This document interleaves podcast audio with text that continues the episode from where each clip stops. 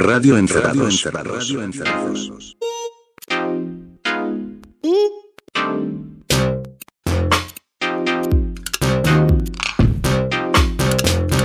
Radio Encerrados. Radio Encerrados. Hola, hola, hola. ¿Cómo están? Muy bien. Bienvenidos a la edición número 20 de Radio Encerrados. Radio Encerrado es un programa hecho a partir de las obsesiones, los gustos, los intereses musicales de eh, sus eh, conductores, podemos decir, Sus De su- responsables. de sus creadores. de sus firmas responsables. Nuestros nombres son J. Pérez. Pablo Conde. Javier. Y les damos la bienvenida a la gente que se está sumando gracias a la incorporación de nuevas tecnologías, bases eh, operativas, No, pero con plataformas. Acá no, con este no, este no, no, no, con este este no. sigue Ah, siendo. boludo, cierto que esto no lo podemos. Este Ah, son los boludos de siempre, las boludas de siempre. Sí, ¿Cómo este, están? este no lo podemos encajar en ningún lado. Tenés razón. Bueno, bienvenidos entonces a otra edición de este hermoso podcast que esta vez tiene una característica hermosa que es dedicado a un artista. Un programa especial. Un programa especial, Otro. Otro no, especial. Que no es de reggae. Exactamente, no es el de reggae. En este caso es un programa especial dedicado a un artista que ha sido parte de nuestra formación Sentimental. sentimental. El señor se llama Nicolás Cueva o más conocido como Nick. Cave. Exactamente. Señor que en el momento de la grabación de este podcast tocó anoche en eh, el Estadio Malvinas eh, una canchita, va, Sí, una hace canchita. 24, 25 horas estaba terminando el show. eh, un show apoteósico. ¿Cuál es tu Esa impresión? No sé, para mí, para mí lo fue. ¿Les tocó ya en su cabeza comparar el show este al- a los que dio hace Todo el 22 tiempo. años? Todo el tiempo. Estaba ahí. ¿Vieron que pasaron 22 años de aquellos shows? Me llevó a compararme a mí mismo, que es peor. Pero ¿no te pasó, por ejemplo? Yo no Me, me llevó a pensar en cuánto había salido la entrada en aquel momento, cuántos dólares en aquel momento. Hay algo que no sé si ustedes lo ¿Y te pensaron. acordaste no? No, Hay algo que no, no. ustedes no sé si lo pensaron. Cuando fuimos a ver a Cave en aquellos shows del 96, Cave tenía 39 años. Un pibe. Era un pibe. Era mucho más chico que nosotros ahora. Eso es muy fuerte. Pensar en Cave como. No un pibe, pero era un joven en aquella época. Y se ¿no? lo veía tan grande. Un Y se joven lo veía, y se lo se veía. Es que, era, es que era mucho más grande que nosotros. Yo No, tenía- no, pero perdón, si ves, 23 vi- años. si ves videos, se nota que era un pibe. Yo vi videos, pero tenía. Sí, bueno, pero. Hoy tiene 61. Bueno, y qué bien que está Increíble, con sus 61 años, hijo de puta, salta, se mueve, corre, eh, boludea. Se transformó en un showman mucho más refinado, en un manejador de públicos. De climas, de Pero, momentos. pero no, no, no, eso siempre lo fue, pero no, ahora tuvo como, empezó a trabajar con el público, a trabajar en una conexión, él lo decía en algunas de las entrevistas que dio antes del show, que él está como en, en una etapa en que está muy interesado en trabajar la interacción con el público, y la trabaja, la trabaja muy bien, siempre tuvo un dominio escénico envidiable para supongo casi cualquier músico, eh, pero lo que logró anoche fue realmente ¿Y por qué lo bardeamos a Bono y no a Cave con ese manejo de las masas? Por las canciones. No, no, por bueno, la no, música. hablar, pero viste que a Bono, digo, a Bono por entre. por el estilo. Está bien, pero. Uno tiene estilo, el otro es bono. No, pero yo hablo El solamente. otro uno tiene estilo, el otro tiene abono. No importa, bueno, no, no, era solamente un comentario molesto que quería hacerles, pero está esta cosa, ¿viste? La cosa de, de- de- del rock arena, ¿no? Harina. Sí. Este, Sí, pero de- esto no es, esto es otra cosa y yo creo que tiene que ver también con, con una con una continuación de una, de una esencia.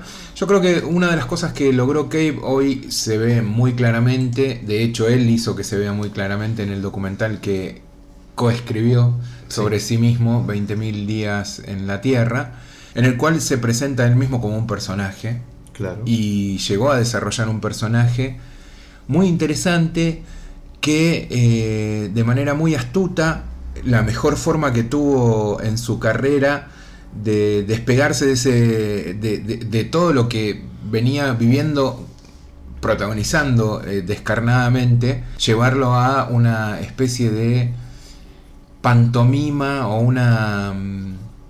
una sátira Sí, de como la exacerbar, figura. exacerbar su histrionismo, ¿no? Que siempre lo tuvo. No, claro, pero llevarlo a, a- a como que todo lo que me llevó hasta acá en realidad fue siempre la construcción de un personaje, ¿no? Como darle una vuelta a un rizo que en realidad era el devenir de su vida, pero lo llevó a hacer que todo eso sea ficción y a él mismo aseverarlo con una fuerte con basamento original y bien llevado a cabo, bien pensado, y transformarse en esta cosa, ¿no? En ese, en ese tipo que es el crooner del infierno, en ese tipo que es alguien temeroso de Dios este, y, y el Viejo Testamento, en alguien que tiene sus raíces viniendo de eh, las raíces, valga la redundancia, del, del rock, del gospel y de otros temas, Sí, en y- alguien que puede tener eh, un, un descarnado y visceral eh, despliegue musical y también arrullarte al oído y cantarte canciones de amor y alguien que entiende las canciones de amor como canciones de dolor. Digo, todo- todos esos seres conviven en lo que es hoy ese gran personaje que es Nick Cave, que eh, él mismo se está encargando de blindarlo de un hermetismo ajeno a su propia vida. No, y, tiene como la sagacidad y de, de poder darse cuenta cuándo lo tiene que ir cambiando, no totalmente, pero sí variando un poco las formas para no caer en la repetición. Que en, en algún punto igual él tiene como algunas, no muchas, pero tiene algunas etapas, grandes etapas, que se pueden volver a, a haber vuelto eh, repetitivas, si querés. No sé, tiene una primera etapa muy grande en Berlín, los primeros cinco discos, que si bien son increíbles todos, ya para el quinto, el cuarto y el quinto eran casi más de lo mismo. La etapa brasilera, si querés, desde The Good Son eh, hasta Murder Ballad o hasta No More Shall We eh, Apart, son otros cinco discos que ya ahí se, había vuelto también repetitiva la fórmula de la balada eh, sobre crímenes y sobre historias truculentas del, del Southern Gothic y lo que sea, y después empezó a reconstruirse de vuelta cuando entra Warren Ellis a buscar una como una música un poco más o climática o, o basado más en la intensidad que en la narración de historias. Que, sin, sin perderla, sin pero sin hacer perderla. o sea, e- es como tiene esta capacidad de, de darse cuenta cuándo tiene que empezar a cambiar para no aburrir, ¿no? Lo que le hizo igual perder público de, de todas las etapas, ¿no? De la que- de- Pero sin embargo, yo creo que el, el público, a diferencia de muchos otros artistas, eh, sigue teniendo una fuerte conexión con esa etapa, que, con la cual se sentía identificado. bueno, eso es, eso es clave Y- porque y, y hay no es, perdón, no es lo mismo que un Radiohead, ponele que hoy es por claro. ahí se despegó de. Y, y hay gente que viene, eh, toca Radiohead y lo vas Lo a que ver para que- escuchar los dos Lo temas. que pasa es que Cave Pero- tiene algo que, que creo que nos pasa a los tres, va, a vos creo que también, pero sobre todo sé que a vos, igual que a mí, Pablo, digo, que es como uno tiene una relación con que no es la misma relación de cu- cualquier músico que a uno le gusta. Hay una relación, es como, como un familiar, es más que un familiar, pues es un familiar que uno eligió. Entonces es mucho más que un familiar. Es la misma relación que hay con un familiar que uno eligió, con un amigo, con un amante, como una cosa muy cercana que uno se puede ir y volver, como uno ya lo conoce tanto Sí. y uno se termina cansando y uno, uno está tan atravesado por la música y la, la vida de Kevin, digo, en relación a la vida de todos, digo, que nos acompañó tan, tanto en tanto, tantas cosas que uno se puede dar gusto porque uno se cansa porque lo conoce mucho y uno conoce cada vericueto, cada, cada gesto, cada gesto melódico, cada cosa de la música. Bueno, Nick, ya, ya, ya sé, ya sé con lo que vas a venir, ya sé, anda, hacéselo a otro que no te conoce y déjame descansar. Y vos dejás pasar dos, tres discos que lo escuchás de costado y después ves que anda en una, decís, ¿y este? Y volvés. Y te caga porque volvés y, decís, y te volvés a enganchar y hace que escuches esos dos, tres discos que no le diste bola y que digas, bueno, sigue, sigue estando en su lugar y volvés a engancharte. Y eso tiene que ver también con, con sus cambios y esta capacidad que tiene para variar, no mutar ni transformarse, sino variar un poquito. Y, y uno tiene esto que decía, la relación con el tipo, ¿no? Digo, no. Sigue estando ahí, digo, y, y- y cuando se te caen las medias cuando escuchás una canción de los 80, cuando escuchás una de los 90 y, y te liquida, digo. Eh, a mí, yo creo que hice bien en no haber ido. Mi corazón no, no, no iba a soportar hoy un recital de Nick Cave. Digo, te- tenemos esa relación con, con el muchacho. Eh, y por eso cuesta tanto, no sé, elegir qué nos gusta más de lo que hizo. Digo, hay tantas cosas que, que inclusive están como, como sazonadas por, la- por, por etapas de la vida de cada uno. Digo, viste, hay canciones y bueno, tal canción. En realidad lo que estás eligiendo es un momento de tu vida, no una canción de Cave también. Eh, por Sí, eso digo. Es que también para alguien que le gusta mucho, creo que, eh, o por lo menos en lo personal, eh, están muy atravesados por eso, por determinados temas. Porque, o sea, es un artista que cala profundo. Y se notaba ayer en el recital, eh, donde el grueso del público era gente de 40 para arriba, Sí. o 30 y pico para arriba, eh, y, y si bien había público más joven, era como una especie de, de- de muestrario de los mismos que lo habremos visto ya sea en Ferro, en Dr. Jekyll o Pride a mí, o en el ópera, digamos, cuando vino 22 años atrás. Digo, había un espíritu de repetir y de volver como una cosa este, hasta chamánica, que también es otro aspecto sí, ¿no? sí. de- de- del mismo Cave. Igual fue un error perdértelo. No, bueno, está bien. Pero está bien, se entiende, pero... fua. Qué show, ¿no? Sí. Qué show, qué intensidad, qué interesante que siga pasando eso, que, que- que las canciones este, sigan conmoviendo, ¿no? Eh, y a mí me gustó mucho, hay una idea muy sencilla de volver a determinadas canciones, de revisitar eh, hits o no hits que hacía mucho que la banda no tocaba, y hasta fue mucho. Duró mucho el recital y eh, había gente, amigos que se quejaban eh, de, que se les que hizo un poquito largo. Porque eh, yo creo que más que más que largo es intenso. Y lo que Eh, pasa que y- y- pensá intenso, que- muy bien, muy bien acomodados Sí. los temas, con un playlist muy interesante. Hizo y, un picoteo. digamos, todo el ida y vuelta de, de- de climático y todo muy bien. Tocó un poco de cada cosa, un poco de cada decir, etapa. tiene más de 15 discos y si bien creo que hizo tres o cuatro temas de, de Skeleton Tree, el último disco, hizo de- dos o uno de cada disco. Tipo, u- u- de- hay Sí, muchos sí. discos que hizo un tema por disco, hay algunos discos que, que los ignoró. Sí, no, hizo, hizo, ah, estuvo buenísimo.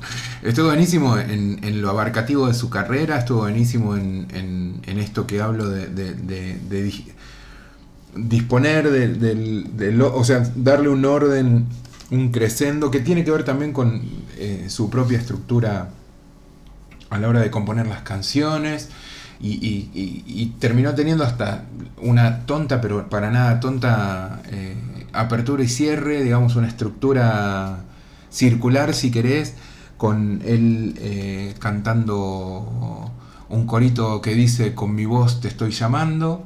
Sí, sí, Eh, sí, ese momento es increíble. Empieza con ese tema que es Jesus Alone, ¿no? No, tremendo. Jesus tremendo, Alone. Tremendo. Y termina con Rings of Saturn, of Saturn, cambiando la letra. En Rings of Saturn dice, esta es ella y esta es lo que hace, y lo llevó a un plural, entonces decía, esto es, esto es lo que somos y esto es lo que hacemos.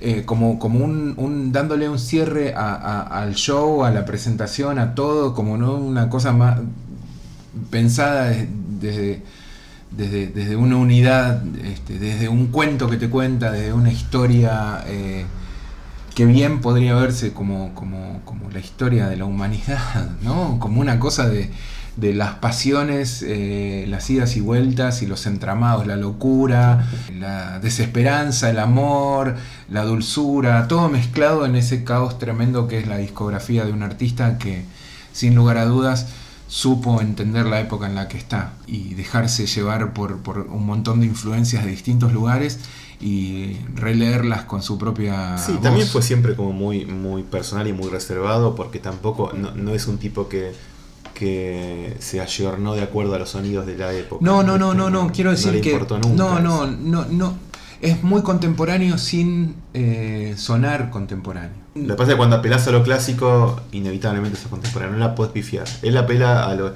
a, a las raíces de, de- bueno, a, a muchas cosas, pero está muy arraigado a, a- a los primeros bluseros. Sí, sí, eh, lo que decía, al, al- gospel, sí, todo lo que son- decís, son- las, son las todas- son primeras todas- músicas negras. Son, son todas cosas que, que vuelven sobre él eh, y, que, y que están muy presentes. Eh, no se despega de eso, pero siempre desde el lugar de, de lo personal y de, de lo inconfundiblemente keiviano. Sí. Pero bueno, eh, la idea de este, de este podcast eh, es, de este Radio Encerrados, es escuchar música y hace un Y montón que estamos recorrer, hablando. recorrer el universo Cave en, su, en su amplitud. en su amplitud, en su- Cave, sus, sus satélites, sus, sus contextos di- diferentes de acuerdo a las épocas. No sé, igual nos vamos a sorprender porque nadie sabe de qué va a hablar ni qué trajo el otro. Efectivamente. ¿No? Así que No, no, la idea fue esa, Universo Cave. Tres temas cada uno y vamos Y- a y ver, a ver qué si nos sale. cruzamos en A algún ver, momento. Yo igual planteé una, co- una sola cosa eh, eh, que no que sé no si- vamos a respetar. Wow, la puta madre. Que yo dije, bueno, de los tres temas que traemos siempre cada uno, que el último sea el tema preferido de cada uno de Cave. Yo no tengo uno y ese Bueno, es el tema. no, eso no, el de, hoy, el de ahora, el de ahora. O el, el que te significa algo No, para no, vos. me dejo de los tres el que más me gusta, quizá. Bueno, está bien. Eh, ¿Empieza J? ¿Empieza Javi? Empiezo yo. Bueno, yo no voy a pasar un tema de Cave. Sí, está bien. Está bien, esa es la idea. Eh, Pero voy a, a- a nombrar a un personaje muy importante. Tan- tampoco tanto, porque la verdad, cuando uno ve la obra de Cave no fue tan importante, pero fue uno de los primeros, o el primer, el- uno de los primeros que estuvo al lado de Cave, que fue una mujer, obviamente, entre todas las mujeres que tuvo Cave. Eh, cuando arrancaron ellos con The Boy Next Door y después de, de Birthday Party, eh, eh, eh, y su banda, estos muchachos tan locos, estaban girando por Europa, que se instalaron allá hasta que terminaron armando, bueno, con Bad Seed y quedaron los cuatro, ¿no? Los cuatro fantásticos, Barry Adamson, Blixa Barrier y Mick Harvey y Cave, obviamente. Pero ahí se metió la Yoko del momento de Cave, que era Anita Lane. Que quién, quién no fantaseó alguna vez con Anita Lane, una rubia eh, muy alocada. fantasear una vez con todas las mujeres Con que todas se las mujeres en el mundo de Cave. Pero Anita Lane era muy particular, era como una especie de. una mezcla entre eh, la, la Nancy de Sid con, Con la- Nico. con la Nancy con- de Lee Hasselhoff. Con la Nancy de Lee Hasselwood y con una especie de Nico y no sé. eh, sin tanto talento. Pero ahí todo ella participó en la letra de, mm, de From Here to Eternity. Así que eh, algo tuvo. Y Anita Lane grabó unos discos. Y todos con ayuda de los Bad Seeds. Algunos con, con, cantando, eh, compuestos por Cave. Muchos con Mick Harvey y muchos con Blixa. Y yo voy a pasar una canción que hay. No sé bien cuáles son los discos de Anita Lane, porque son todos medios compilados de grabaciones viejas, lo que hay. Hay uno que se llama Dirty Pearl, que es el más lindo de los dos o tres que hay, o tres o cuatro. Y perdido ahí en el fondo hay una canción que a mí me vuelve loco, que no tiene nada que ver con Anita Lane, que no sé cómo mierda lo grabó, que debe haber sido esa magia que hacía Mick Harvey, que Mick Harvey fue el gran arreglador de Cave durante muchísimas épocas, eh, y creo que fue la marca principal de, de- de cómo sonaba Cave en muchísimos discos. Y también hizo lo mismo con Anita Lane en muchas canciones. Y hay una canción que se llama em, Sugar in a Hurricane, que es una de las últimas de ese disco Dirty Pearl, que está con Mick Harvey y que es una canción muy rara porque es, muy linda, pero tiene como una voz, la voz de ella está muy de fondo, como muy climática y tiene como un clima muy brumoso, como una, una especie de canción medio ambient, que se le escapó a Anita Lane, le salió de pedo, pero es una maravilla eh, y que por supuesto pertenece a esta época que era mediados, mediados o fines de los 80 en la que todavía estaba con Cave, antes de que Cave se cansara de pincharse heroína junto con su novia. Em, así que si les parece, vamos a escuchar Sugar in a Hurricane de Anita Lane y vean qué lindo que sonaba esto.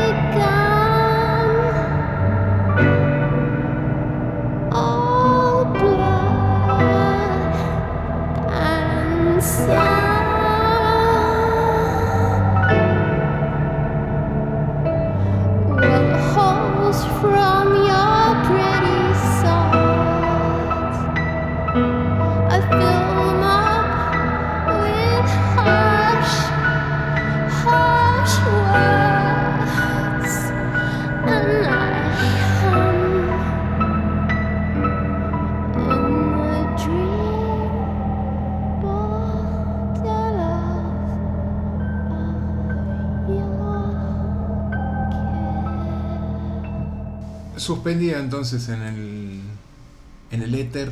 Los Claro. lamentos, los lamentos de Anita Lane. Anita Lane, Sí. eh, la rubia, la blonda problemática. ¿Qué habrá sido ella, no?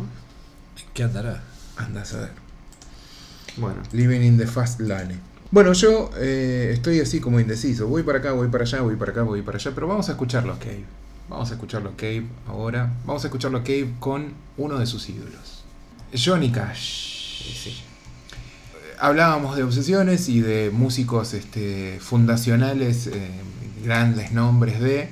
eh, Johnny Cash es un músico eh, totémico eh, para la americana, la música eh, de Estados Unidos. Es uno de esos músicos que han sabido ganarse las loas del público y la crítica. Y en sus últimos años se transformó en una persona venerada por todo el mundo, Rescatada. también, ¿no? rescatada de, de- de- un, de un lugar este, en el cual eh, estaba quedando medio de lado, rescatada y puesto, pues, vuelto a, a poner en un tapete eh, interesante con eh, el apoyo de algunas figuras claves, entre ellos el productor Rick Rubin, un tipo que supo crecer mucho como productor musical, moverse de manera muy astuta y talentosa eh, por distintos estilos musicales. Y eh, lo que hizo fue agarrar a un Johnny Cash que estaba eh, empezando a entrar en su ocaso, en el ocaso de su vida, y le resucitó la carrera de una forma increíble, con unos discos que son imperdibles y que retratan un poco toda la música posterior a el momento en el que el propio Cash estaba siendo primera figura.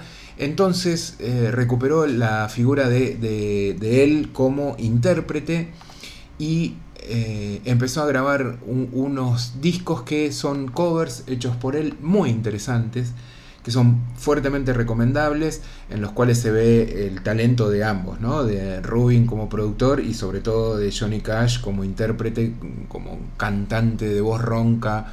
eh, y cascada y quebrada eh, por, y por todo el, el rock and roll vivido y resulta que Cave siempre fue muy fan de, de Johnny Cash, habla de él, siempre habló de él con mucho cariño, de hecho cuenta que él cree que la pérdida de su inocencia mucho tuvo que ver con eh, su infancia al tener unos 10 años en Australia y quedarse eh, estupefacto al ver un programa de televisión que era el show de Johnny Cash, en el cual Johnny Cash salía de las sombras y se presentaba a todos los programas diciendo, hola, soy Johnny Cash.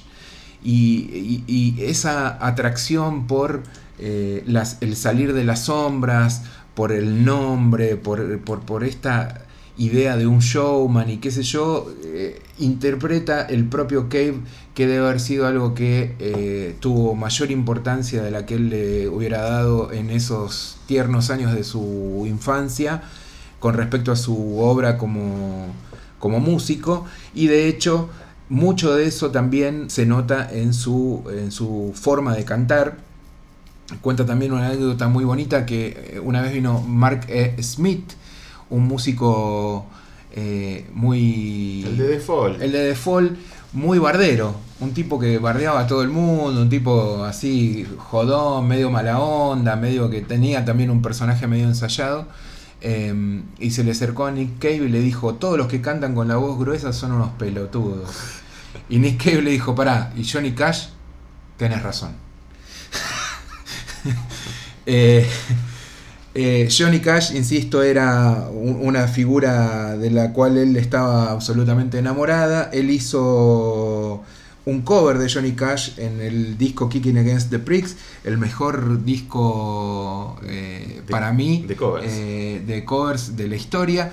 Para mí personalmente me gusta mucho y tiene mucha fuerza. Es un disco que al cual llegué gracias a Jota. Igual es increíble que, porque Cave, más allá de este disco de covers, puramente de covers, él, él hizo covers toda la vida. Toda la vida hizo covers. Inclusive, en, en- de hecho, el primer disco de Cave arranca con un tema de Leonard Cohen, Avalanche. Todo, todo el tiempo, todo el O sea, tiempo la, hizo la covers. primera carta, la carta de presentación de Cave como solista es un tema de Leonard Cohen. Es muy increíble. Todo el tiempo hizo covers y, y- y lo sigue haciendo, implicándose con los artistas o haciendo él relecturas de. En ese caso, como digo, hicieron eh, el tema de Folk Singer, que eh, en el disco se llamó The Singer porque cambió un poquito la, la, la- letra y, lo llevó a su terreno también, se adueñó de la, de la canción. Y, y The Singer es una cosa apocalíptica increíble, ¿no? con, con- una lectura increíble también, un temazo. Eh, pero digamos, ya venía dejando ver eh, ese perfil y resulta que en un momento lo llama Rick Rubin y le dice, che, eh, el señor Cash quiere hacer un tema tuyo. ¿Te molesta? Eh, dice que Cave le dijo, a ver, dame un segundo que lo voy a pensar. Sí, que lo haga. Y así grabó eh, Johnny Cash de Mercy Seat, una versión increíble O sea, de, la versión de Johnny Cash no se puede creer. De, de- de un tema increíble de Cave, una versión genial. Que el propio Cave también dice que una vez que lo escuchó cantado y reinterpretado y adueñado eh, por Johnny Cash, eh, se dio cuenta que era un temazo. O sea, Bueno. le, le gustó mucho más la canción en su versión. Hay una versión de Cave sin la parte industrialosa que tiene, que es parecida a la de Cash. Claro, es una- una- imposible llevar, o Sí, sea, sí. nada, es un tributo al tributo que le Claro. hicieron. Pero bueno, unos años después, después de esta situación increíble, que el mismo Cave dice que tu ídolo haga un, tema tuyo es indescriptible, lo llama de nuevo Rick Rubin y le dice, che, mira, Johnny se copó muchísimo con hacer este cover y le encanta y qué sé yo, y le encantaría que graben un tema juntos. ¿Te copás? ¿Dónde y cuándo? Dijo Nick Cave y fue a conocer a su ídolo. Y lo conoció en el momento en el que grabaron el tema. Mira. Dice Cave que estaba en un sótano, en un estudio que quedaba escalones abajo. Era de día, en algún lugar de Estados Unidos, eh, muy soleado. Llegó Johnny Cash, que tuvo que bajar los escalones ayudado por alguien. Ya estaba viejo, ya era una persona que se la veía bastante mm, eh, víctima de los años y la edad. Eh, y el mismo Cave dijo, estamos en el horno, este señor no va a poder cantar nada que le llevó como 10 minutos acostumbrarse a la falta de luz, a la diferencia de la luz del sol y el lugar donde estaban y qué sé yo, y una y otra cosa, eh, y que no estaba muy feliz con lo que veía de su ídolo, hasta que empezaron a, a precalentar y a, a ensayar y qué sé yo, y dijo, puta madre, este es Johnny Cash. y se puso nervioso, más nervioso de lo que estaba. Así es como empezó esta grabación eh, del tema I'm So Lonesome I Could Cry, que es un cover también de eh, otro gran músico de, la tradición norteamericana, Hank Williams, eh, que el propio Cash también insiste en que insistía que era el tema favorito de Hank Williams, así que los dos estaban muy felices de hacer esta versión, este tema a dúo que vamos a escuchar ahora, que fue el comienzo de un- una tarde que terminó con otro cover, eh, que es el tema Cindy Cindy también de, Hank Williams.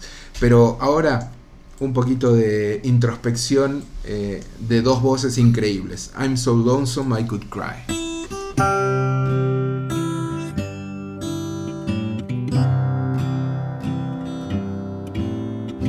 Hear that lonesome whippoorwill. He sounds too blue to fly. The midnight train is whining low. I'm so lonesome I could cry. I've never seen a night so long when time goes crawling by.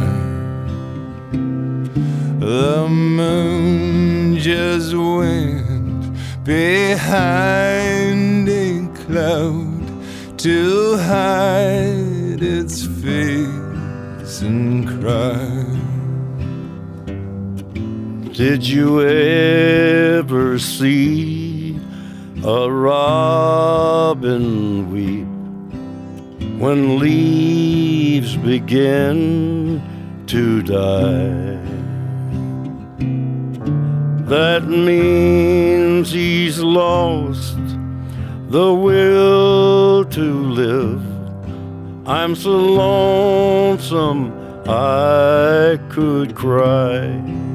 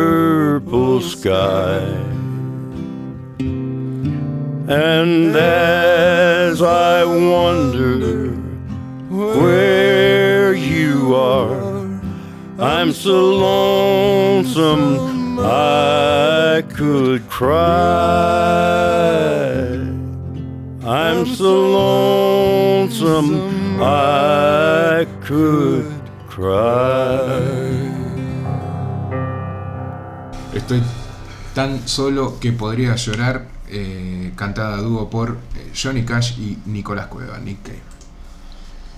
Bueno, me toca a mí. Yo tengo algo que es otro cover. Es de una banda de sonido. Eh, ustedes saben que en algún momento Cave, de, la mano de Warren Ellis un poco, empezaron a meterse en las bandas de sonido. Cave ya tenía una relación con el cine, metiendo con, algunos guiones que había escrito. No hay apariciones, Apariciones. películas de Benders, eh, la primera de John Hillcoat, Claro. eh, ¿cómo se llama? Ghost of the Civil Dead. Dead.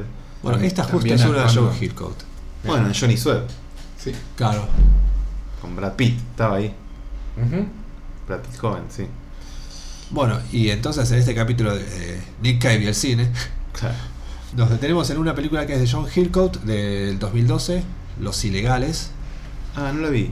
Sí. Esa. Yo la vi en el cine de Ushuaia, en el shopping de Ushuaia. ¿no? ¿La vimos juntos? sí. Sí. Sí, sí, sí. Me pareció un peliculón en ese momento. Después no la volví a ver, pero me, pare- me- me- Esa me parece que tiene guion de Cave. tiene guion de. Cave, sí, sí, sí, sí. Sí, es una película eh, bastante Oscura, dura, amarga, sí, sí. Súper amarga. Bueno, el cine de Hillcoat en general, eh, creo que su mayor hit es eh, The Road. Sí, sí. y, y está protagonizada por Viggo Mortensen. Una película igual oscurísima. Está Viggo Mortensen con su hijo, toda la película en un tipo terreno post-apocalíptico tratando de sobrevivir. Y es recontra densa, pero bueno, no dejó de ser un hit. Bueno, esta es una película que está situada a comienzos del siglo XX, es una historia de malvivientes, de contrabandistas, De alcohol. de alcohol, Moonshiners. hay alcohol en el medio, bueno.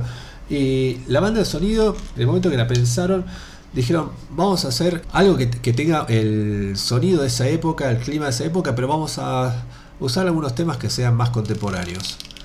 Así es que como termina apareciendo, por ejemplo, lo que vamos a escuchar ahora, que es eh, un tema de Velvet Underground, White Light, White Heat, pero en una versión que, puede definirse como punk rural. Psychobilly. Si se quiere. Y está interpretado por una banda que se llamó The Bootleggers, integrada por Cave, Warren Ellis, el bajista de Grindelman y Lobat Seeds, Martin Casey, eh, un tipo que se llama David Sardi, que es un compositor, y uno de los tipos de Groove Armada, George Bestica. Qué linda mezclista. Una muy linda mezcla. Y el que canta es Mark Lanegan. Entonces, acabamos con el tema que es White Light, White Heat, cover de la Velvet por The Bootleggers. One, two, three. White light,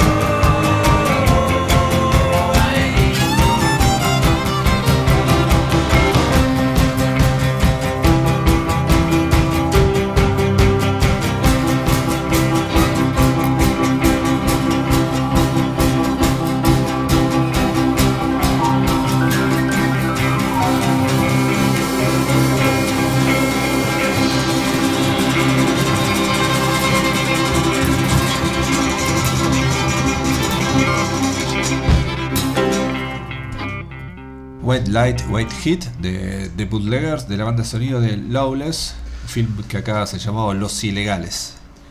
Mira vos, qué lindo. Eh, voy a ver la película, es una de las pendientes que tengo. Mira, la, eh, la vos te va a gustar. De las mil pendientes. Seguimos entonces con eh, Cave, que como decía bien Pablo y decíamos todos antes, la cantidad de covers que hizo, cómo le gusta hacer covers y también cómo le gusta colaborar con otra gente. Porque ahí con Johnny Cash hicieron esa canción tan linda, pero colaboró con un montón de gente. No sé si nombrarlos porque posiblemente ustedes pongan una colaboración más adelante, entonces las estoy quemando. Pero colaboró con, con mucha gente. Yo ya no tengo más. ¿Vos tenés colaboraciones?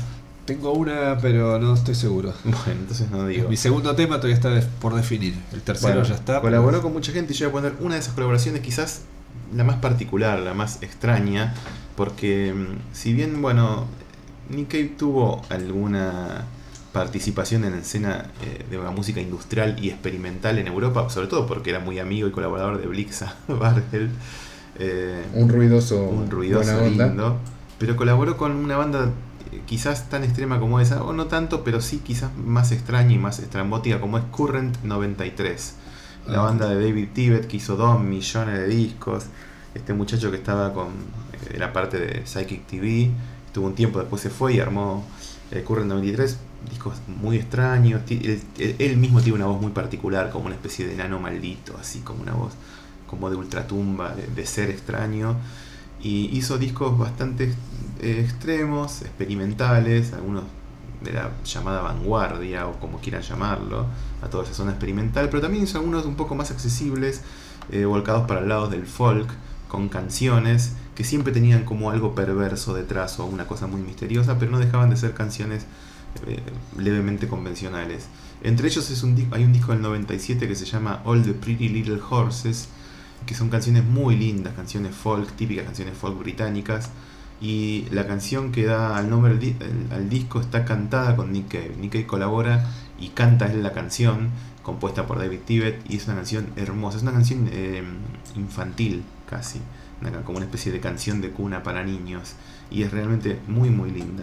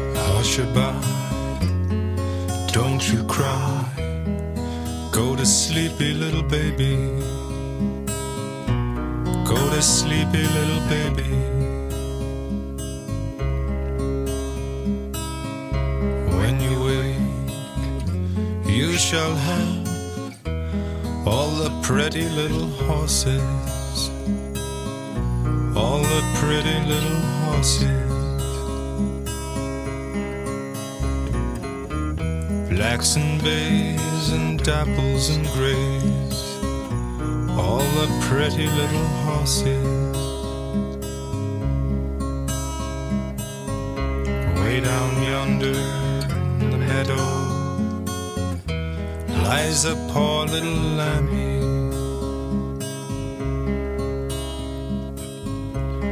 Bees and butterflies flitting round his eyes. Poor little thing is crying, Mammy.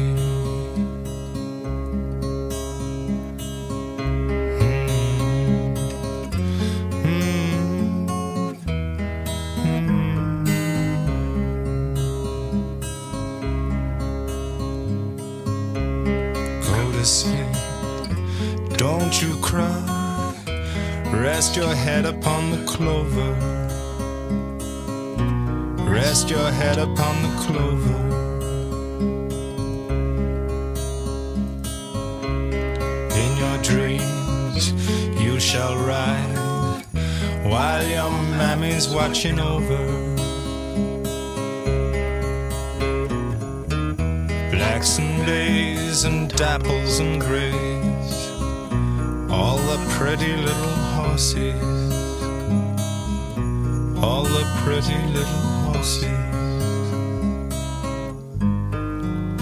all the pretty little horses.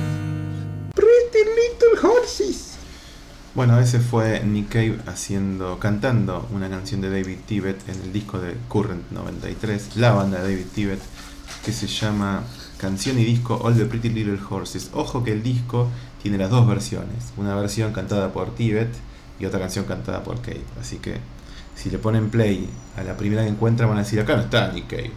vayan buscando más al fondo, que hay como un Parece. reprise, eh, que es esto, que es la canción de vuelta, pero cantada por Cave. Bueno, Muy sigan. bonito, muy bonito. Muy bien. Yo estoy recontra raíces, y ya hablamos de. ya hablé de, de Johnny Cash. Y otra figura imposible de separar del universo Cave por un montón de implicancias, pero sobre todo porque es el comienzo de. es Elvis Presley. Sí, Elvis Presley, que ibas a pasar algo. No, no, no, no. lo cagaste, lo cagaste. Ya sé, ya sé qué tema vas a pasar. Sí, yo Eh, también, uno que también lo separé, pero dije, Este más. Elvis Presley atraviesa en, un montón de cuestiones el universo Cave y en una muy puntual es eh, una declaración de principios. Una declaración de principios para los Bad Seeds, la banda de Nick Cave después de los eh, Boys Next Door y The Birthday Party.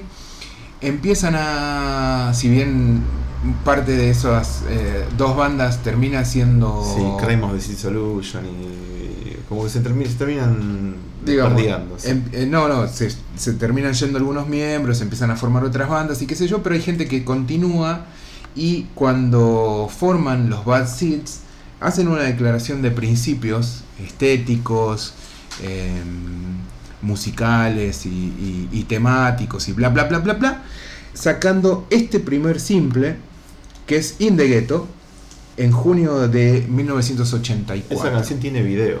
El video es uno de los tantos, es muy parecido a muchos videos que hizo Cave, que está en una especie de escenario o falso escenario con unos telones, no sé qué, y él está con un cigarrillo en la mano cantando como un viejo crooner cuando era un jovencito de veintipocos, Ujú. eh, cantando este temazo de... con un frac, con un traje. Con un traje, sí. Bien.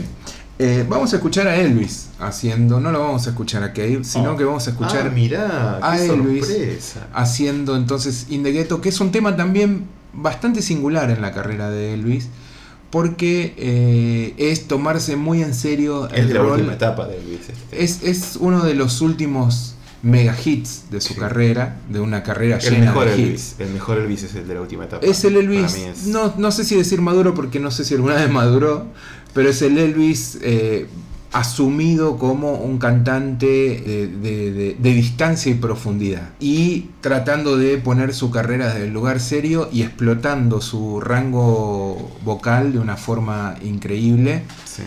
y todo esto es lo que hace que los Bad Seeds empiecen su carrera con un single que incluye In the Ghetto. Pero vamos a escucharlo al rey, a Elvis, excelente. haciendo la versión original. Excelente.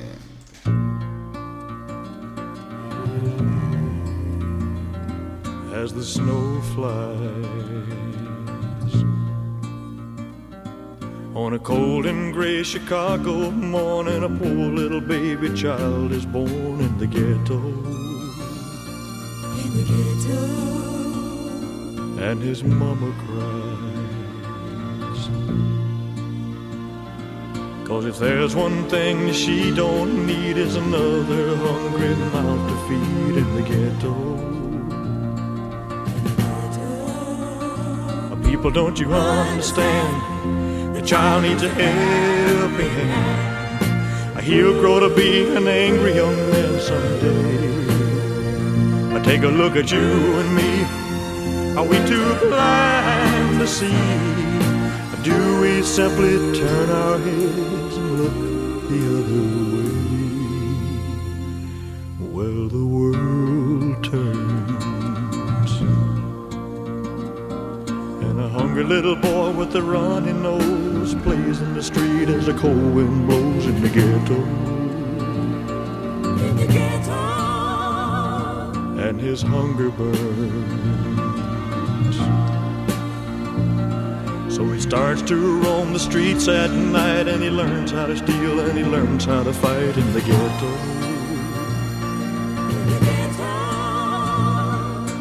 Then one night in desperation, the young man breaks away. He buys a gun, he steals a car, tries to run, but he don't get far, and his mama cries. As a crowd gathers round an angry young man face down in the street with a gun in his hand in the ghetto. And as her young man dies on a cold and gray Chicago morning, another little baby child is born in the ghetto. And his mama cried.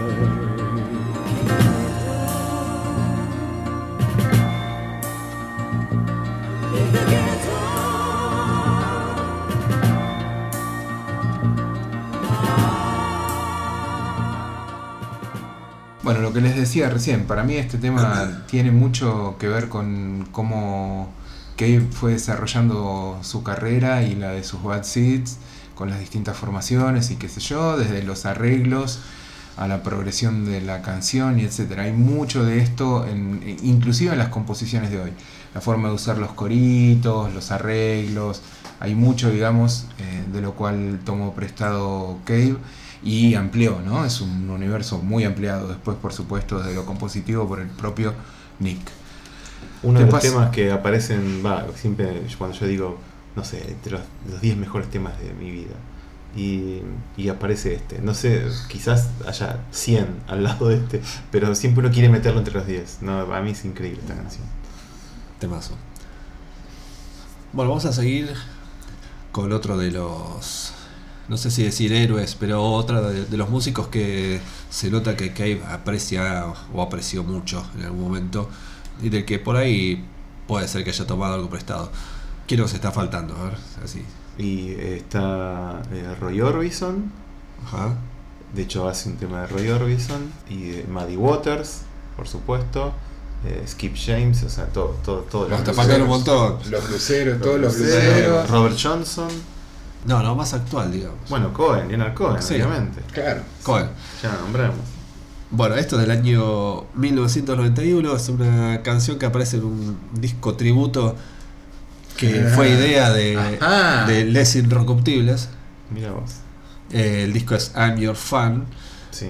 Y el tema, eh, al principio, eh, Cave parece que no quería participar en este tributo porque no le gustan los tributos, los discos tributos, de- decía.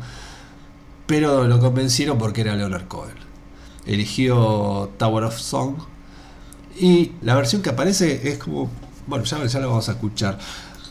La grabaron totalmente borrachos, tocando durante una hora el tema.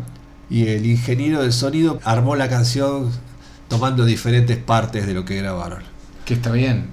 Y es hermoso. Ese sí. Y es una versión que amplía el mundo de también de, de Cohen tremendamente. Digo, es una amo a Cohen, pero esta versión para mí Sí. supera el original. Todos los covers que hizo Kevin, ca- o casi todos los covers que hizo Kevin y que grabó oficialmente, están en un disco muy bueno, que es un disco triple que se llama de B-Sides sí. Rarities, que te- tiene un montón también de, de versiones, demos, de Sí, sí, sí, o versiones discos. raras de un montón de canciones conocidas de Cave. Sí, yo me acuerdo que el disco 3 de ese, de ese, de ese box set lo había escuchado muchísimo. Por- Sí, en general está todo muy bueno. Bueno, entonces vamos con Nick Cave and the Bad Seeds, Tower of Song. Tower song. I'm a singing in the tower song. Okay, now. One, two, three, four.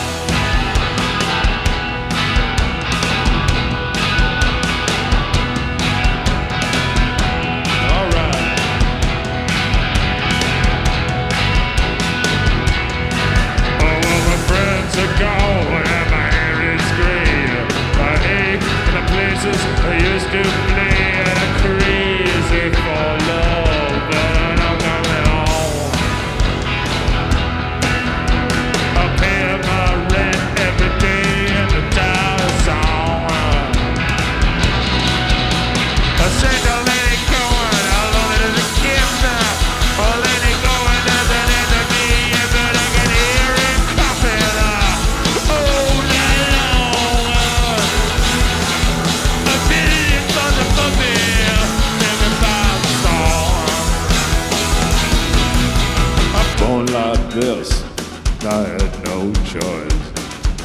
Born like this, a golden voice. 27 angels from the great beyond. Oh, well, they tied me to this table right here in the Tower of Song. You can stick your needles in a voodoo doll. I'm sorry, baby, but it don't look like me at all. I'm standing by the window where the light is strong. They don't let a woman kill you in the Tower of Song. I've grown bitter, bitter. Of this you may be sure. That the rich, the rich have got channels in the bedrooms of the poor. And there's a mighty judgment, but it won't be long. But I may be wrong.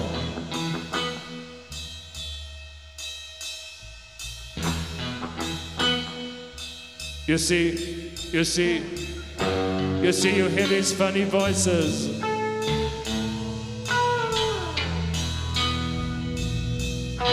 In the tower song. Oh yeah.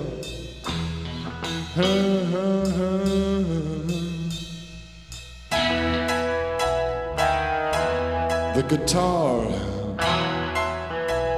the bass, the drums. So nice.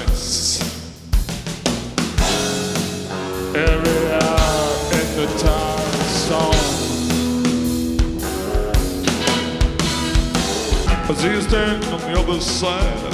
I don't know how the river to wide, but I love you, baby. Away back when. All the bridges are burning that we might have crossed, but I feel so close that we haven't that we lost, but I never left to lose you again. Tired of song. Tired of song. Tired of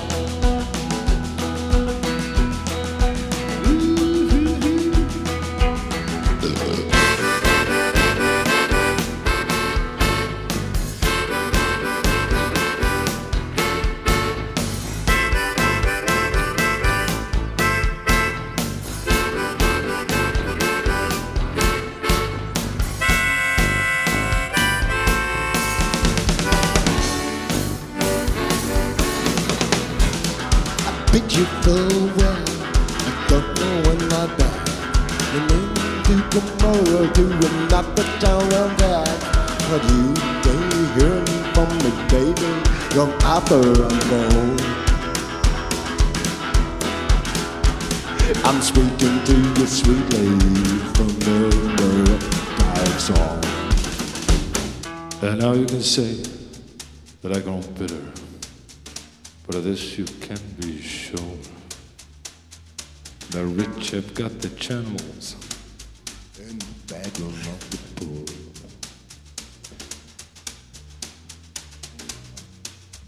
There's a mighty judgment coming.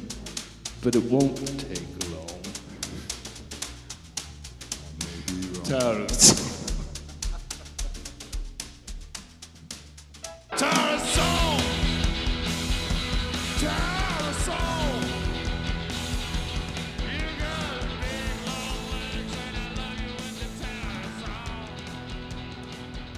Bueno, ahí pasaba la increíble versión de Nick Cave and the Bad Seeds de Tower of Song. Temazo absoluto. Temazo absoluto. Este tema eh, y este disco para mí fue una obsesión, encontrar el CD, buscarlo y qué sé yo, porque no solo estaba el tema de los Pixies, eh, que hacía tributo a Cohen, sino que estaba Cave eh, y no, todavía no había escuchado, ¿no?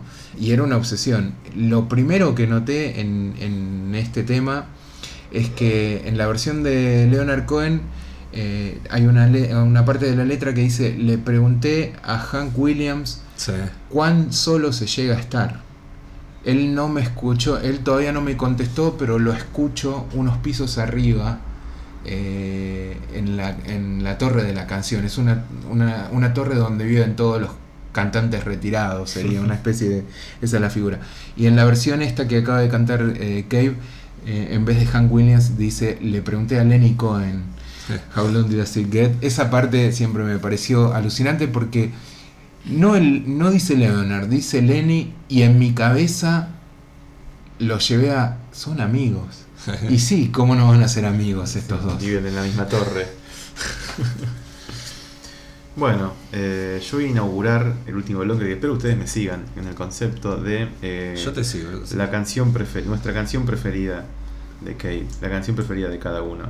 Y la mía está incluida en el que es hoy mi disco preferido de de- a mí me- este disco me puede. Fue muy criticado en su momento porque pertenece a una época de Cave en la que ya se habían bajado muchos fanáticos de la primera época, de la época berlinesa, los cinco discos desde... Es Murder Ballads. No, ese disco no me The gusta. Postman's Call. Ese disco me gusta, pero es- no, es anterior. Henry's Dream. Uh, es un disco de mierda. No, no, estoy bromeando. Me vuelve loco. A mí me vuelve absolutamente loco. Me gusta de punta a punta. Y quizás sea porque está producido por David Briggs. Aunque esto quizás no, no sea por eso, pero eh, que estuvo, que esté ahí el productor, clásico productor de, de Neil Young, de todos los discos buenos de Neil Young, hace, hace que sea un, un dato importante. Y Henry Dream tiene temazos increíbles. Y son todas narraciones, historias largas, de vidas, eh, que, todas trágicas y tortuosas. Y entre ellos hay una canción de amor, una balada hermosa, que es mi canción preferida de Nick Cave. Es muy convencional, pero lo lamento. eh, me pasa, no sé, me atraviesa así. Y es la que fue, no sé si no sé si hubo un corte de este disco, pero creo que el corte de difusión, digamos, o el tema destacado era Straight to You. La balada, el tema número 3 de, mm, de este disco Henry's Dream, que fue desde siempre mi canción favorita de Nick Cave y nunca la pude cambiar, ¿viste? Por eso cuando decíamos, vos decías, no sé cuál es mi preferida, yo te digo, bueno, fíjate, hoy puede ser una, mañana puede ser otra. Eso me pasa con todas las bandas, pero con Nick Cave siempre fue Straight to You, no la pude cambiar. Así que algo tendrá, me, me toca la fibra. Eh, así que bueno, voy a ser repetitivo y voy a poner otra vez, como lo he hecho seguramente en un montón de lugares, esta canción de Nick Cave. Mi canción preferida de Nick Cave. Straight to You para todos ustedes.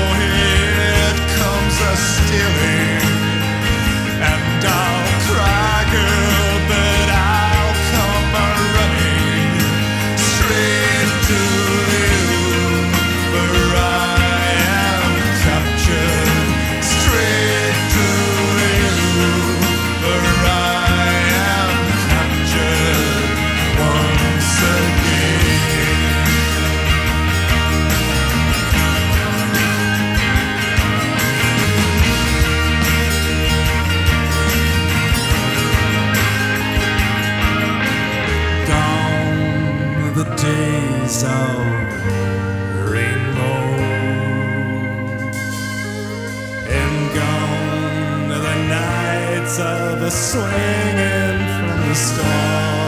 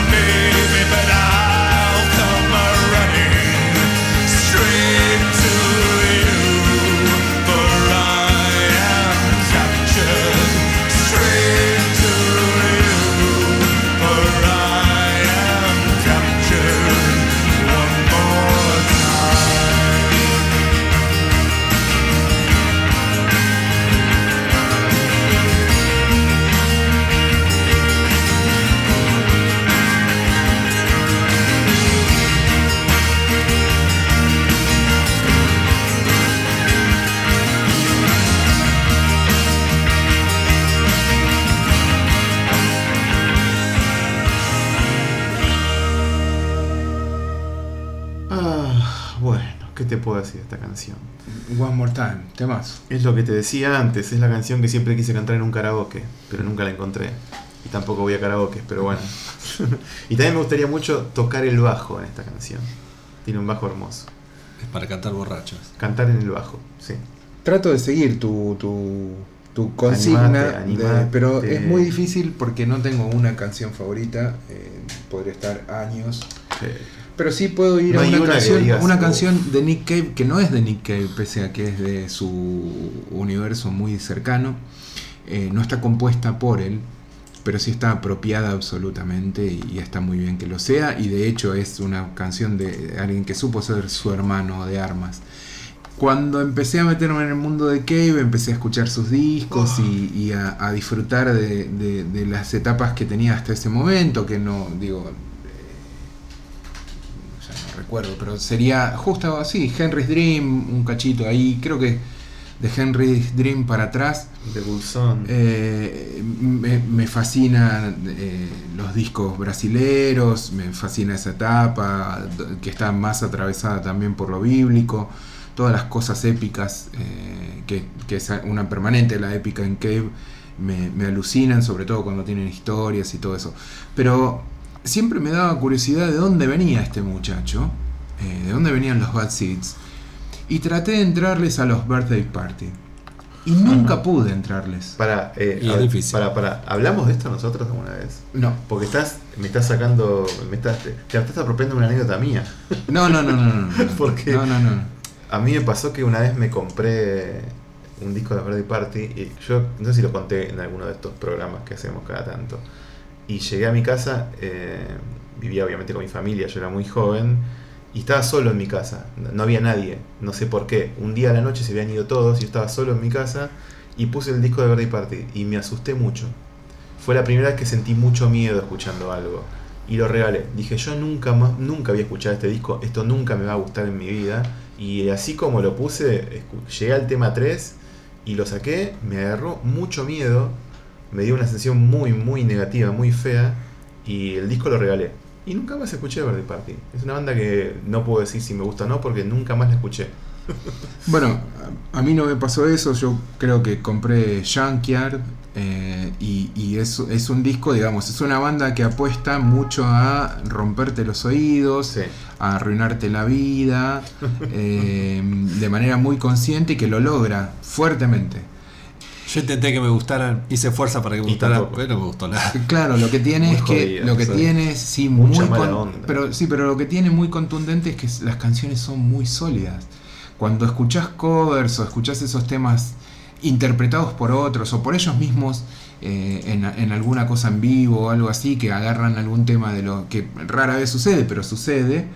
Eh, te das cuenta que hay melodías y canciones y Seguro, pero que como están llevados a cabo los discos cuesta y es un trabajo verdadero eh, y un desafío en algún caso, más allá de todo. Pero volví a reincidir en la búsqueda de esas raíces y me compré el disco de The Voice Next Door, el primer disco de Voice Next Door llamado Door Door. Tiene al- alguna cosa más ingenua ese. Que eh, iba en camino a Birthday Party, pero. Eh, En realidad no, en realidad vienen como haciendo un post-punk eh, muy influenciado De- por lo que estaba pasando en ese momento en muy- Inglaterra. pero Cave cuando grabaron eso tenía 19 años. Claro, eran y chicos. Ya, y ya era adicto a la heroína, hay que decir. Eh, eh, y por eso tanta flacura por el Sí, resto sí, de sí. su vida, ¿no? Sí.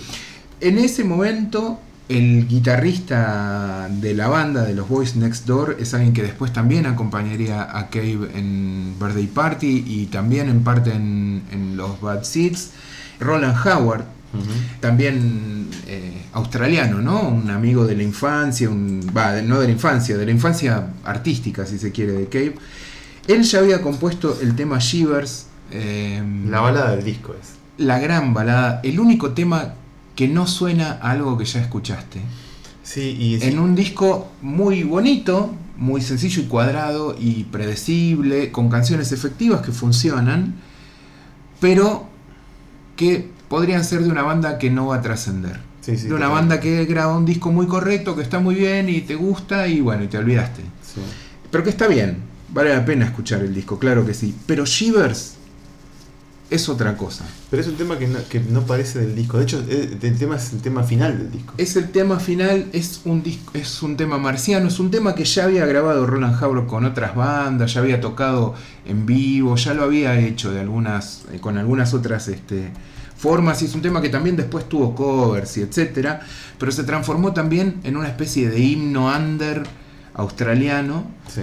Por esta versión y por esta est- esto que vamos a escuchar ahora, que desde, es desde que lo cantó Cave. eh, a partir del momento en el que Roland Howard compone el tema haciéndolo como una joda, como algo satírico a la gente que de su edad, la gente que eh, rondaba los 18, los 20 años y que hacían de sus amoríos de secundaria cuestiones de vida o muerte, ¿no? que llevaban, exacerbaban sus sentimientos y jugaban con la idea del suicidio porque esa chica que les gusta no les da bola, entonces como se reía un poco de esa cosa que tiene la adolescencia de tomarse muy en serio cuestiones eh, pasionales hasta llevar al punto de la locura y del, Sí. del- del no cuidar la propia vida. De eso habla un poco eh, el tema, de hecho empieza diciendo, la primera frase es, he estado contemplando el suicidio, pero realmente no, no, con- no congenia con mi estilo, así que mejor me voy a mori- morir de aburrimiento. Esas son las primeras líneas de, de Todos, la todos canción. lugares comunes juntos en una, una frase. Pero claro, ¿qué pasa? ¿Qué es lo que dice el propio, Ro- el propio Roland Howard cuando le hablan de esta canción y cómo la había compuesto? Él dice yo, era una sátira, Claro. pero Nick La transformó en algo real. la transformó En en, algo- en algo un abismo. distinto, la puso en abismo, hizo de esto algo eh, eh, drástico. Y eso es el verdadero comienzo de los Bad Seeds. Está acá toda la teatralidad, todo lo que en el resto del disco no está, toda la teatralidad. Nick Cave decía que odiaba de entrada ese tema, porque cada vez que la gente se los pedía después del disco, y cada vez que tenía que interpretar en vivo con los Boys Next Door este tema, él tenía que ir a, la zona, ¿no? Concentrarse y ponerse en el humor para despegarse de las canciones alegres, un poco barderas del resto del disco y ponerse como en este personaje sufrido que está cantando esta canción y que sin lugar a duda es el principio de un músculo que hoy ejercita muy bien, que es el de ponerse en, en encarnizar eh, los personajes de sus canciones eh, y desplegar esa teatralidad física y sobre todo vocal. Eh, por lo cual creo que es un tema fundacional en la carrera de Nick Cave, es un tema de Roland Howard, pero es sin lugar a duda un tema de Nick Cave. También lo que hizo, el, el disco salió Dor Dor en el 79, fue rescatado como parte de eh, una película también muy iconográfica para la juventud eh, de la década siguiente eh, en Australia a partir de una película que se llama Dogs in Space. Una película muy interesante que acá se estrenó en VHS pero pasó muy desapercibida. La recomiendo fuertemente. La ¿En, película... ese- ¿En esa actúa Michael Hutchins? Sí, la película es de Richard Lowenstein del 86 y es precisamente Michael Hutchins el protagonista, eh, el cantante de In Excess, ¿no? Eh, ya siendo Michael Hutchins conocido por In Excess, interpreta a un músico de una banda que se llama precisamente Dogs in Space, una banda mm, ficticia, y todo el descontrol y el desencanto y, y los ideales musicales y artísticos que se veía precisamente en, en el 78 en Australia, por ende es contemporánea, digamos, Sí. a- al lanzamiento de este tema, ¿no? La banda sonora de Dogs in Space tiene temas de Iggy Pop, Gang of Four, Brian Eno y del propio Michael Igual Hutchins. hay un dato que capaz lo vas a dar y si no, me sorprende que te lo estés olvidando. Mm. Porque Shivers es. Eh, aparece, la última vez que yo la escuché en una película fue hace poco, en una película australiana muy mala onda. ¿Cuál era? House of Love. House of Es- Love. En House of. Love, la película australiana. ¿viste? Eh, sí, pero no. Memoria verdadera, ¿eh? Sí, sí, fue. House of Love, porque me acordaba que eran perros. Ah, Eh, y, y que está conectado con los Dogs in Space eh, Ah, de está. esta película. bien. Recomiendo mucho ambas películas. House of Love, eh, reciente película, se dio en Bafisi, con, eh, que incluye varios hits de esa época, eh, porque se desarrolla también a fines de los 70 la, Claro. la trama. Y recomiendo muchísimo Dogs in Space. Están ambas en Liberarte. Dogs in Space es una película muy eh, interesante de ver hoy. Eh, siempre no fue muy no interesante de ver, pero, de pero sí, porque retrata todo lo que era el comienzo precisamente de, de- de- o sea, de manera solapada sería el comienzo de, de Voice Next Door, de, de los de, de- de estas bandas que est- están empezando a hacer algo. Me distinto. gustaría volver a escuchar el primer disco de Inexcess que a mí me gustaba mucho en su momento. Gran banda in Excess. No, no, no sé si Sí, sí, banda. Grandes momentos. Pero el primer disco me parecía muy bueno. Kick es genial. Kick es es un el disco tercero, perfecto. o el segundo. Es un disco perfecto, Kick. No sé. Ya lo hablaremos. Sí. Eh, ahora volvemos a Nick Cave, a, los Boys Next Door y a este tema que se llama Shivers o Escalofríos y que empieza con una guitarra.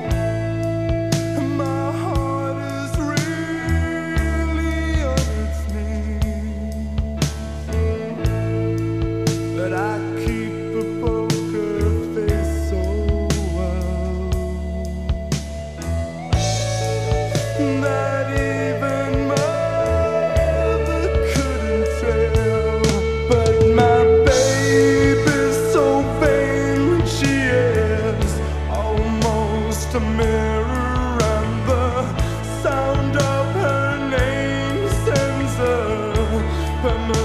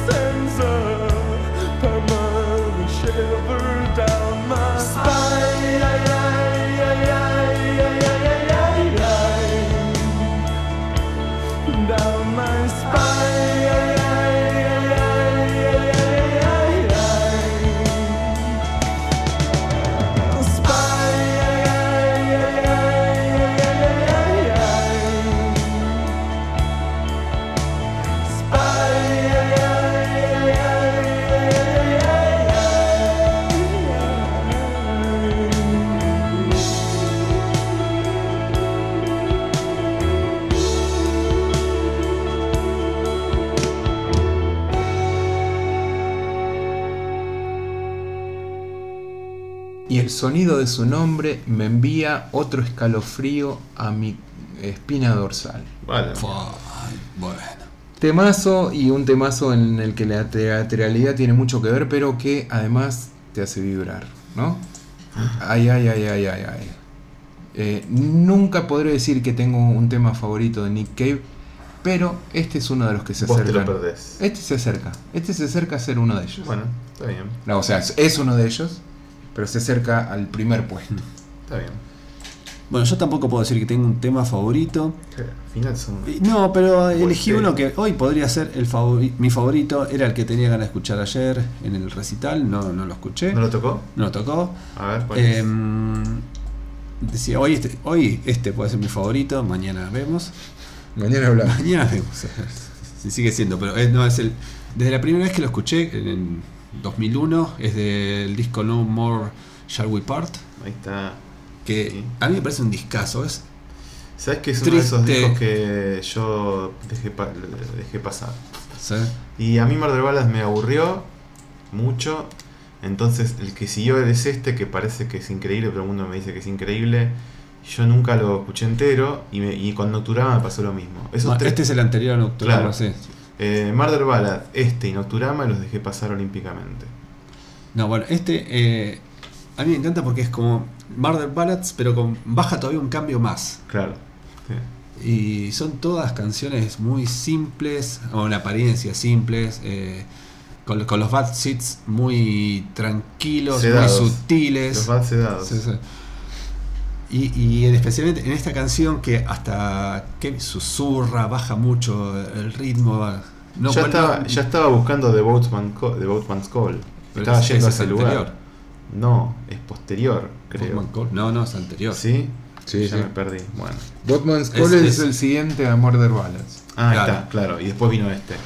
Sí, antes hubo grandes éxitos. Claro, ahí está, sí. Bueno, pero Boatman's Call me gustó. Me, me parecieron muy buenas las canciones. O sea, en el nivel de sencillez era extremo. Sí. Porque era solo el piano y casi que los Bad Seeds estaban pintadísimos. Eh, pero ese, ese disco me había gustado. Bueno, el tema es God is in the house. Oh, temas. Con eso nos despedimos. Y Y ya con está. este terminamos, sí. Bueno. Que, bueno, Se hizo largo, pero creo que valía la pena. todavía me pone la piel de gallina a veces cuando lo escucho. Y especialmente hay una versión en vivo, sé que es impresionante. Si, si la encuentro, bueno, después la busco y pongo el link en el post que acompaña este podcast en, en Encerrados. Bueno, vamos a terminar con esto entonces. Esperamos les haya gustado este especial Nick Cave, Universo Cave. Ah, fue un gusto hacerlo, ¿no? Hasta la próxima. Chao. Adiós.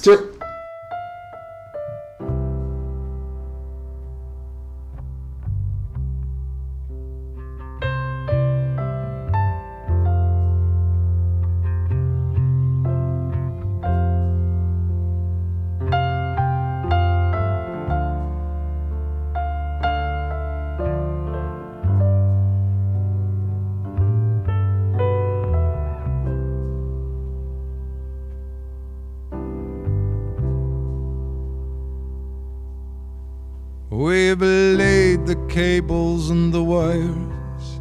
We've split the wood and stoked the fires. We've lit out town so there is no place for crime to hide.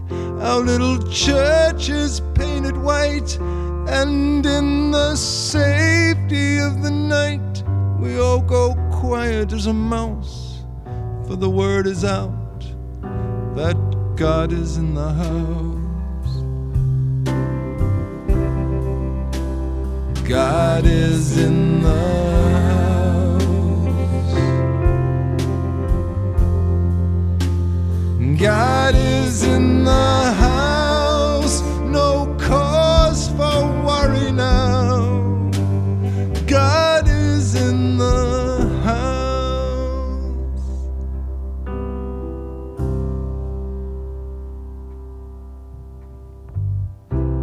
Moral sneaks in the White House, computer geeks in the schoolhouse, drug freaks in the crack house. We don't have that stuff here. We got a tiny little force, yeah, but we need them, of course, for the kittens in the trees. And at night we're on our knees, as quiet as a mouse, for God is in the house. God is in the house. God is in the house, and no one's left in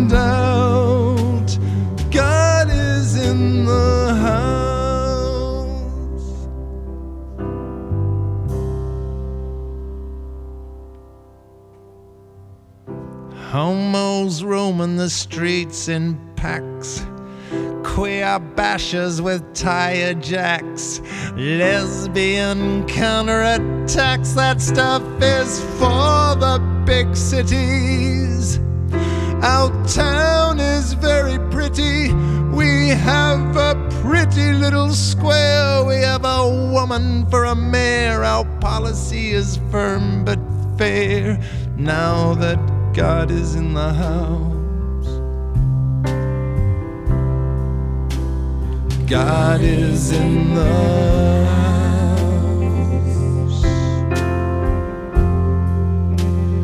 God is in the house. Any day now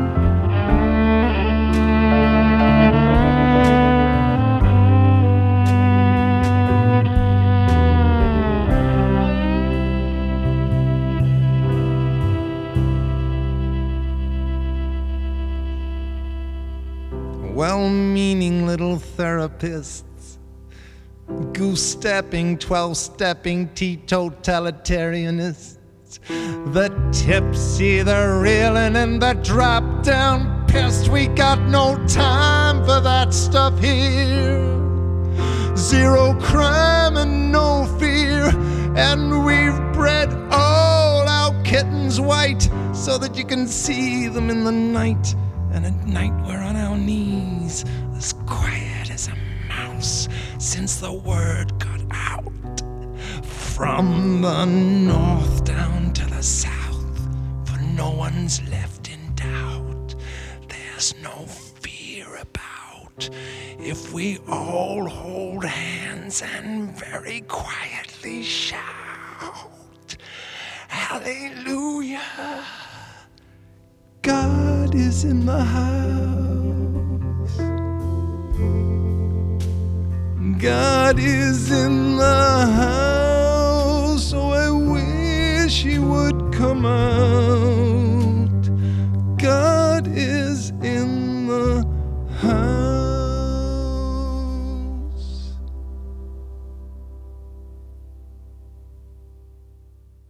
Radio Encerrados. Radio Encerrados. Radio Encerrados.